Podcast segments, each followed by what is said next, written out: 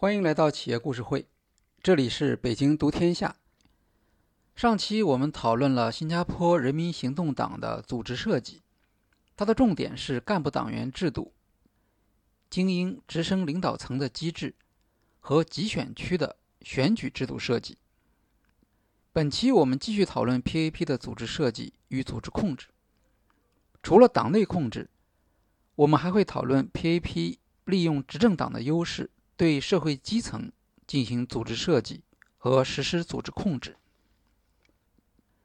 需要说明的是，像集选区这样的选举制度设计不属于 PAP 的党内组织设计，但它是 PAP 通过政治影响力强行实施的一种政治制度。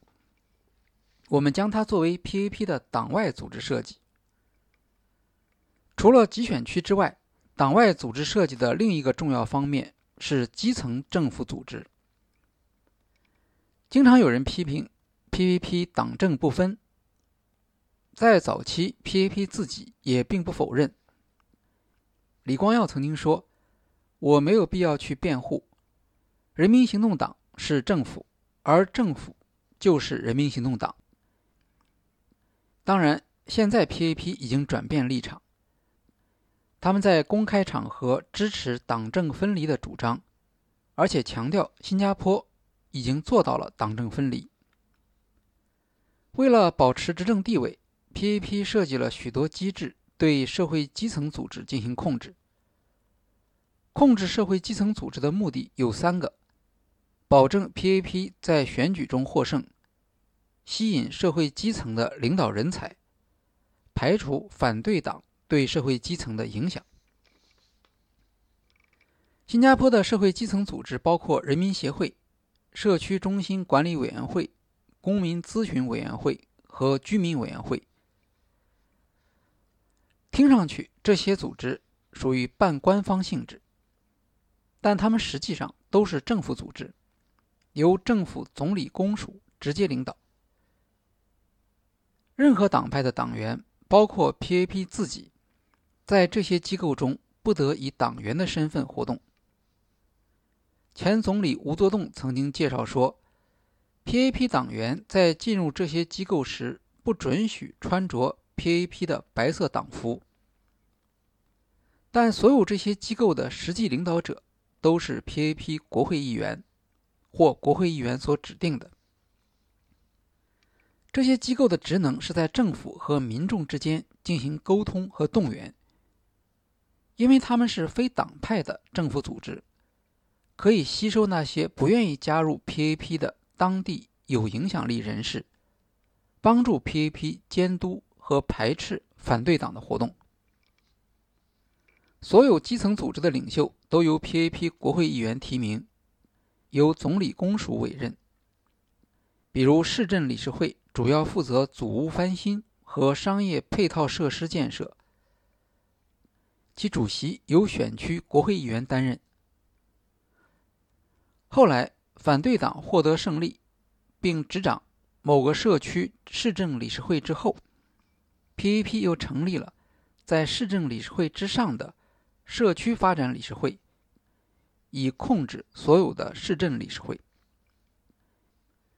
人民协会是最基层的政治组织，PAP 不允许反对党插手。通常，本选区当选的国会议员出任本地人民协会顾问，实际上就是人民协会领导人。早期 PAP 党政不分，所以没有明确人民协会这类基层组织的性质。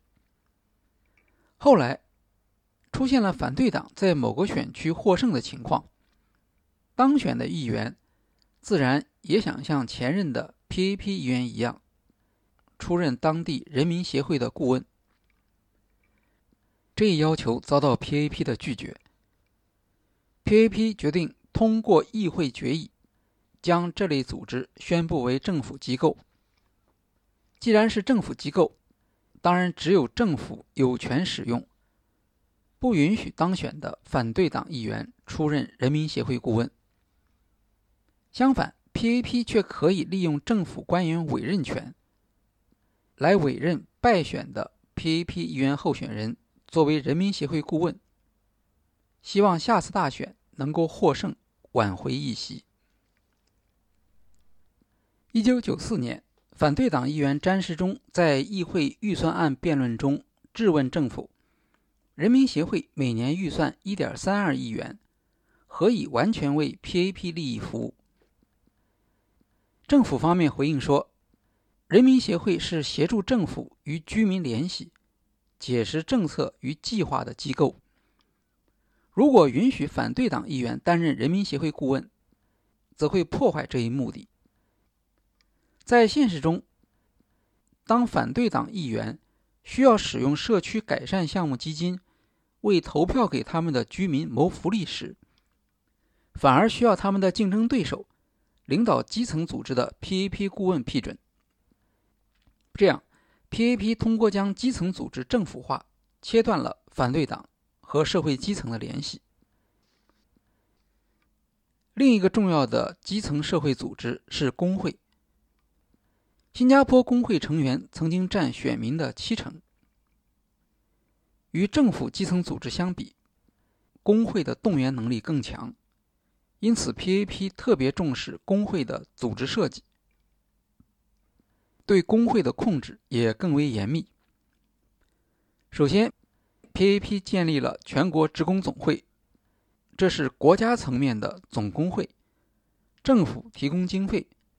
职总执委会由国会议员组成，让工会成为和政府部门关系极其密切的社会组织。政府规定，所有其他工会必须加入职工总会。通常情况下，全国职总秘书长会进入内阁担任部长。为了保证对工会的影响力，政府还向工会提供财务支持。建立福利性质的社会企业，比如职总平价超市。这家连锁超市在新加坡非常出名，有两百三十家店面，是新加坡最大的零售组织。政府则在位置选择、租金和税收优惠方面提供支持。PAP 希望这样的设计能够提高工会成员对 PAP 的忠诚。接下来，我们来看 PAP 的组织控制。组织控制的使命是发挥组织设计的预期目标，保持组织成员的行为，支持组织目标的实现。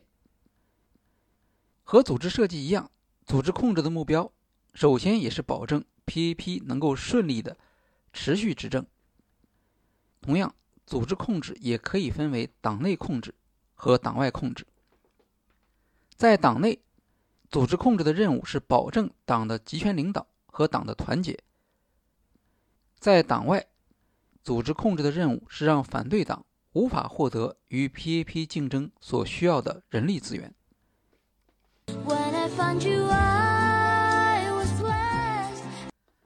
党内控制方面，干部党员制度规定，由中央执行委员会任命所有的干部党员。这样做。可以最大限度保证党员大会的选举结果符合中央执行层的期望，保证党的核心领导层的意志能够实现。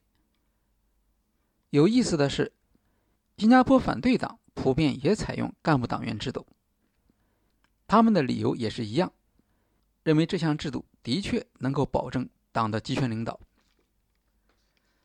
党内控制的另一项特色是对党的基层组织的控制。PAP 特别强调对党支部的控制，这是源于历史教训。在上世纪六十年代的一次政治斗争中，有一半以上的党支部和李光耀为首的中央执行委员会没有保持一致，导致了党内分裂的危机。之后，PAP 高层采取了一些限制支部政治能量的组织设计。首先。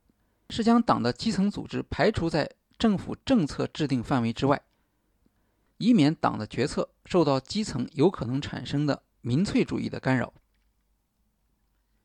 PAP 党员人数不多，日常管理负担也比较小，总部平时只有十二名工作人员。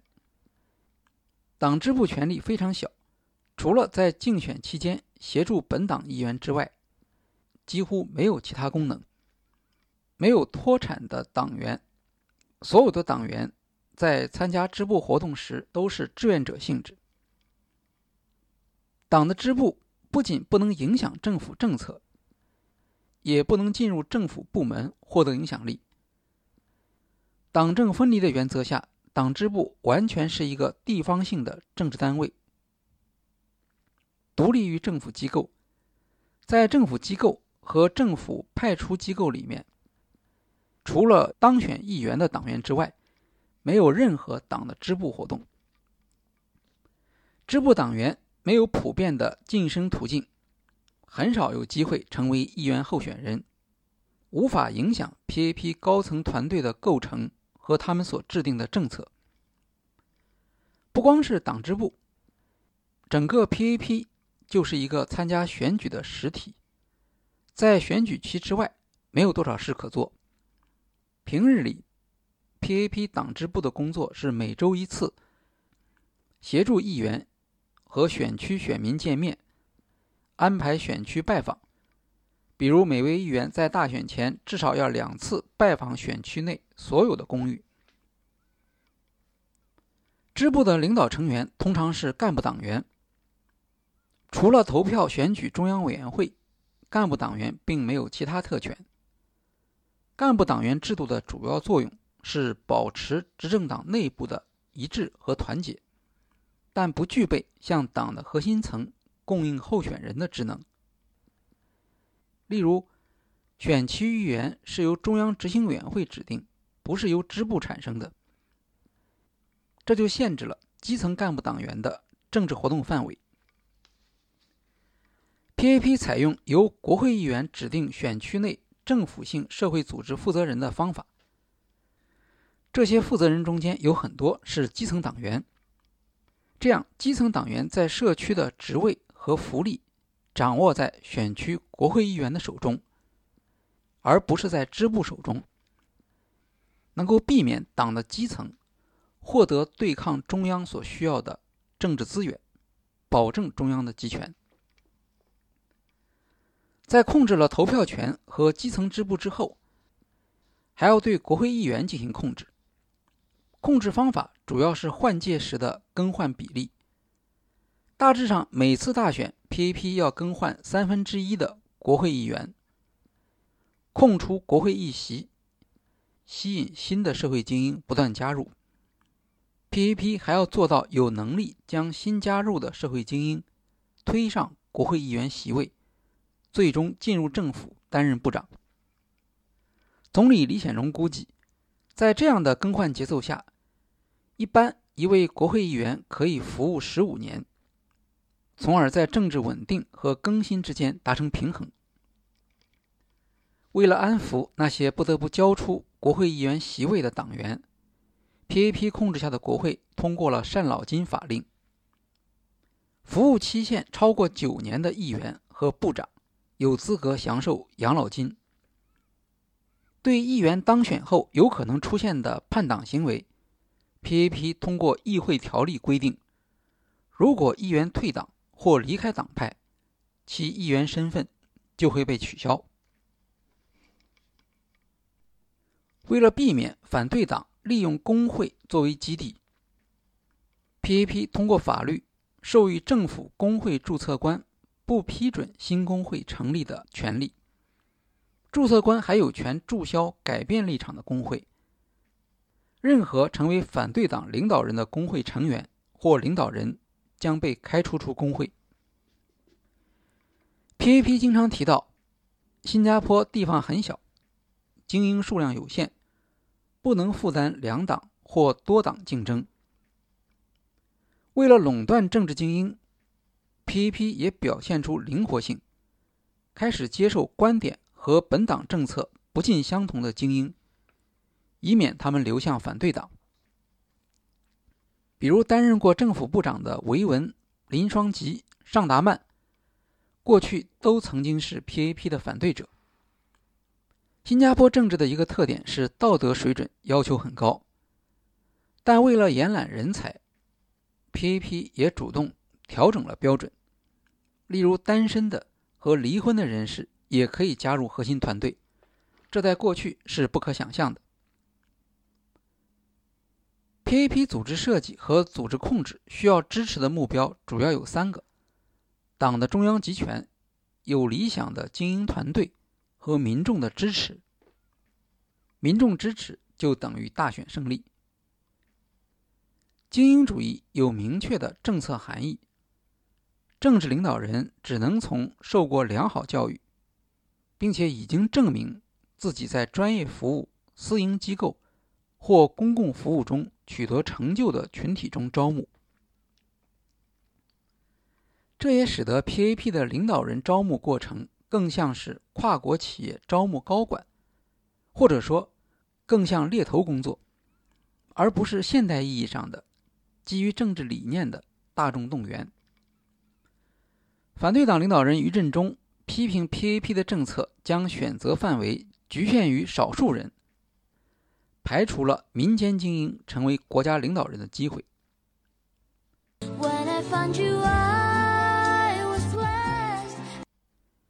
集选区制度是一个非常精巧的设计，但也有一个显著的缺点，它会导致有些选区只有 PAP 提名而没有反对党候选人的情况。在这样的选区里面，提名就等于当选。据说这类选区的选民已经达到选民总数的一半。低成本的胜利固然令人高兴，但也可能意味着 PAP 失去了听取这一选区选民声音的机会，而当选议员也失去了通过竞争改进政治理解和政治沟通水平的机会。长期处于缺少对抗的环境。即使是 PAP 的支持者也认为，PAP 作为执政党表现出自大、不够敏感、缺乏同情心，以及对自己能力的优越感。这正是精英主义的结果。他们的行为方式总是会让普通人体会到精英和自己的不同。当然，这是精英主义的一体两面，不可能只要其中的一面。而排除另一面，精英主义的小圈子还会导致群体思维。所谓群体思维，是指团队成员明知某项决策不合理，却为了维护团队的一致性而不得不违心支持。精英团队成员个体素质很高，却会因为群体思维而做出错误决策。例如，1984年新加坡调整生育政策，为了提高人口素质，政府决定向受过高等教育的女性提供生育鼓励，同时限制低文化女性的生育权利，造成国民之间歧视性的待遇。这项政策在实施之前就已经受到选民的抵制，直接拉低了1984年 PAP 的大选得票率。但 PAP 在大选之后仍然强行推行这一政策。由于对生育问题的诊断错误，政策没有取得预期的效果。而在国际社会上，则因为违背了公认的进步价值观，受到普遍的批评。连该项政策的受益人——受过高等教育的女性也不支持，最后不得不放弃。今天，新加坡歧视性生育鼓励政策已经成为很多大学课堂里决策分析的经典案例。精英主义有可能导致领导层和民众的脱离，使得基层出现压力。PAP 国会议员分为两类，一类是参加政府担任部长、次长，另一类则是没有公职的。他们称为后座议员，和在政府中担任部长职务的议员相比，后座议员资源较少，更依赖选民的支持。二零零五年，后座议员张有福曾经在选举中得到地铁公司的承诺，保证一座名为万象的地铁站将开放使用。但地铁公司后来反悔，导致张和 PAP 基层组织在选民中间声名扫地。由于他不是政府部长，无法直接干预地铁公司的决策，于是张有福决定在政府部长访问选区时，在地铁站外设置八个纸板白象，来讽刺政府地铁站只是没有用处的白象工程。在新加坡，未经政府批准设置张贴标语是很严重的违法事件。张有福和基层组织代表都被警察局叫去问话。PAP 高层当然不喜欢这样的事情，张有福受到告诫。但这一做法却令张有福在选民中间人气上升。总理李显龙也不得不改口称赞他为民服务的精神。在2006年的选举中，张有福取得百分之六十九的支持率。他也是国会中唯一没有大学文凭的议员。他曾经批评 PAP 成员选拔过度注重精英，导致议员的构成缺乏多元化。如果未来的精英议员不能理解基层所面临的实际问题，那么基层的压力将可能持续上升，威胁 PAP 的选民基础。李光耀和吴作栋。都呼吁新一代社会精英为国家效力，但他们同时也承认，不可能要求年轻一代像建国一代那样富有政治激情。年轻一代更有可能将国会议员和部长的工作看作一种职业选择。例如，政府奖学金曾经是一项行之有效的政策，特别是对家庭条件普通的年轻人。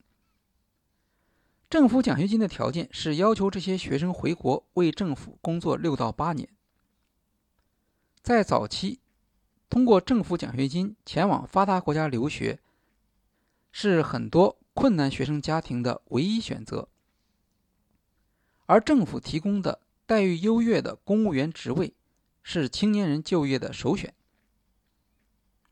但在新加坡逐渐成为发达经济体之后，人们的认识也会改变。一九九八年，有些接受政府奖学金的学生打算退出政府资助合约。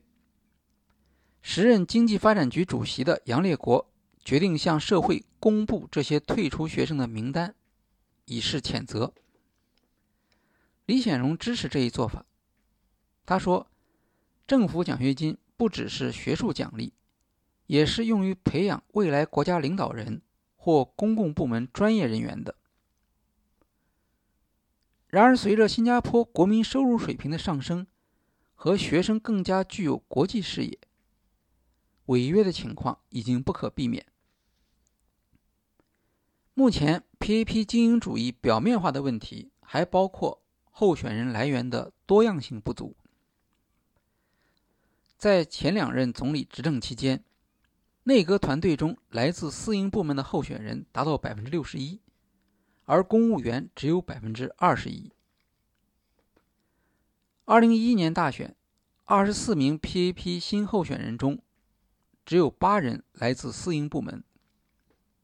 二零一五年，PAP 做出努力纠正上届大选中的问题。他们推出的二十二名新候选人中，有十四名来自私营部门。尽管如此。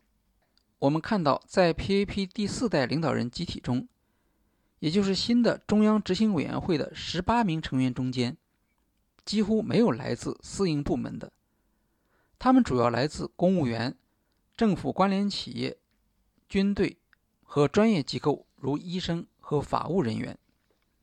而其中曾经担任过李光耀和李显荣秘书的，却有三人。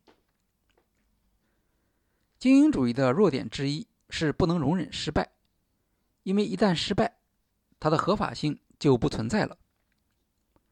这会导致政府倾向于采取保守的政策。表现在今天的新加坡，就是 PAP 的主张缺乏以往那种能够凝聚国民意志的影响力。在一定意义上讲，这是 PAP 执政过于成功的结果。新加坡在实现了加入发达经济体的目标之后，整个社会出现了失去方向感的危险。第四代 PAP 领导人的一个重大挑战。是如何提出一个得到全民认同和支持的主导方向，能够清楚地定义新加坡在整个国际政治经济体系中的位置和实现国家目标的路径？PAP 未来的组织设计和组织控制将受到它的政治主张的影响。组织变革的压力不仅来自党外，同样也来自党内。好，今天的企业故事会就介绍到这里，谢谢大家。